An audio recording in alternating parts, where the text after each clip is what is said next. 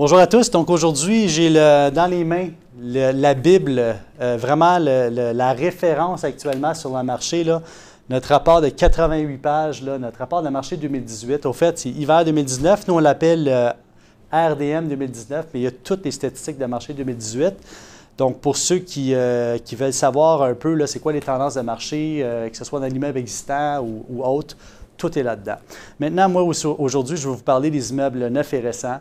Euh, c'est un peu ma spécialité ici. Là, depuis un an et demi, là, je travaille euh, avec euh, l'équipe ici là, pour, pour vraiment faire des belles transactions de ce côté-là. J'aimerais vous parler, là-dedans, j'ai fait deux articles.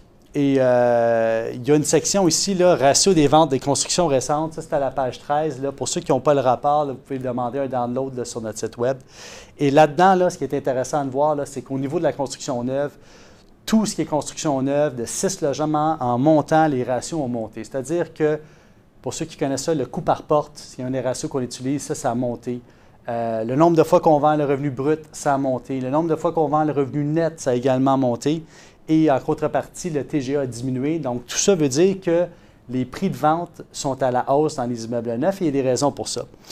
Ensuite de ça, toujours sur la page 13, vous allez trouver des statistiques de loyer. Et ce qui est aussi intéressant de ce côté-là, c'est que même au niveau des, immeubles euh, existants euh, actuellement, c'est que les loyers sont en train de monter. Donc ça, c'est pour les constructions 2010 en montant. Pour nous, on considère comme des constructions récentes et également les constructions neuves. Les loyers sont à la hausse et de façon importante. Donc, vous comprenez très, très bien que d'un moment à l'autre, les loyers continuent à hausser, ce qui fait augmenter euh, naturellement la valeur de ces immeubles-là. Fait que pour ceux qui veulent se lancer dans le neuf, de ce côté-là, c'est super intéressant. Euh, pour ce qui est des contracteurs, euh, ceux qui ont bâti des immeubles, euh, vous avez probablement vécu les vendeurs, autrement dit, les promoteurs-vendeurs, le constructeur-vendeur, vous avez vécu les hausses des coûts de construction. donc, votre terrain a monté en prix, vos matériaux ont monté en prix, votre main-d'œuvre a monté en prix également. Mais la bonne nouvelle là-dedans aussi, c'est que les loyers ont monté en prix. Donc, les loyers montant en prix, ben, vous êtes capable d'aller chercher une meilleure valeur économique pour votre immeuble. Hein. Votre revenu net est plus à la hausse, euh, ce qui fait en sorte que vous avez euh, probablement, euh, vous allez pouvoir aller chercher un bon profit à la vente à cause de ces augmentations de loyer-là.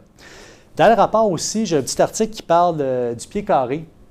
Le pied carré, c'est quelque chose qui est pas mal normalisé un peu partout sur la planète. Les contracteurs l'utilisent dans, le, coût de construction au pied carré.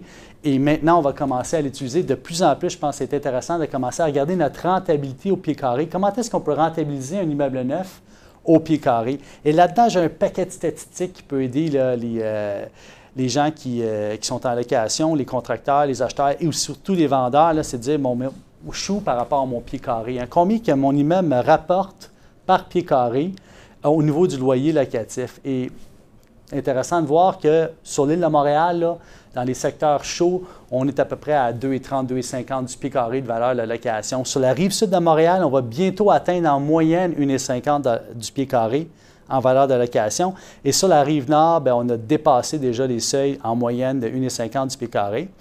Et à travers ça, bien, on peut regarder, voir qu'est-ce qu'on peut faire pour, euh, pour aller chercher une meilleure valeur locative au pied carré. Est-ce que je peux, dans mon, dans mon immeuble neuf ou récent, là, offrir des services supplémentaires? Est-ce que j'ai un ascenseur? Est-ce que, est-ce que je tiens compte de ça dans ma valeur de loyer? Est-ce que j'ai des stationnements? Est-ce que j'ai des aires communes? Est-ce que j'ai des services offerts avec mon immeuble? Est-ce que mon immeuble offre plus de sécurité qu'un autre? Euh, est-ce que j'ai une mixité commerciale à proximité? Donc, c'est toutes des choses qui peuvent jouer. Ensuite de ça, une question qui me revient souvent, Thierry, est-ce que ma valeur locative monte avec l'altitude? Effectivement, c'est le cas. Donc, à chaque fois qu'on monte un étage, euh, pour le même appartement, la même superficie, la même finition intérieure, les mêmes services à l'immeuble, ben, j'ai de plus en plus de valeur locative. Intéressant de savoir ça. Euh, et, de ce côté-là aussi, euh, au niveau du rez-de-chaussée, dans un même immeuble, si j'ai un rez-de-chaussée, j'ai un sous-sol, j'ai un premier étage, ça, ça se loue toujours à peu près la même chose. Donc, Rapport très intéressant. Là-dedans, vous avez un paquet de données. Je vous encourage à aller le downloader, à le consulter, à le lire, à passer à travers. C'est une Bible pour les vendeurs. Ça va vous donner une idée générale euh, du marché dans le neuf et le récent ou l'existant. Si euh, jamais vous voulez avoir une idée plus précise, vous nous appelez, on va vous faire une analyse euh, comparative de marché, ça va nous faire plaisir. Les acheteurs, si vous avez des questions, vous m'appelez. On fait également du financement de, de, blocs appartements et d'immeubles neufs et récents et de construction. Alors sur ça, je vous souhaite une bonne journée. N'hésitez pas à m'appeler s'il y a quoi que ce soit. Merci.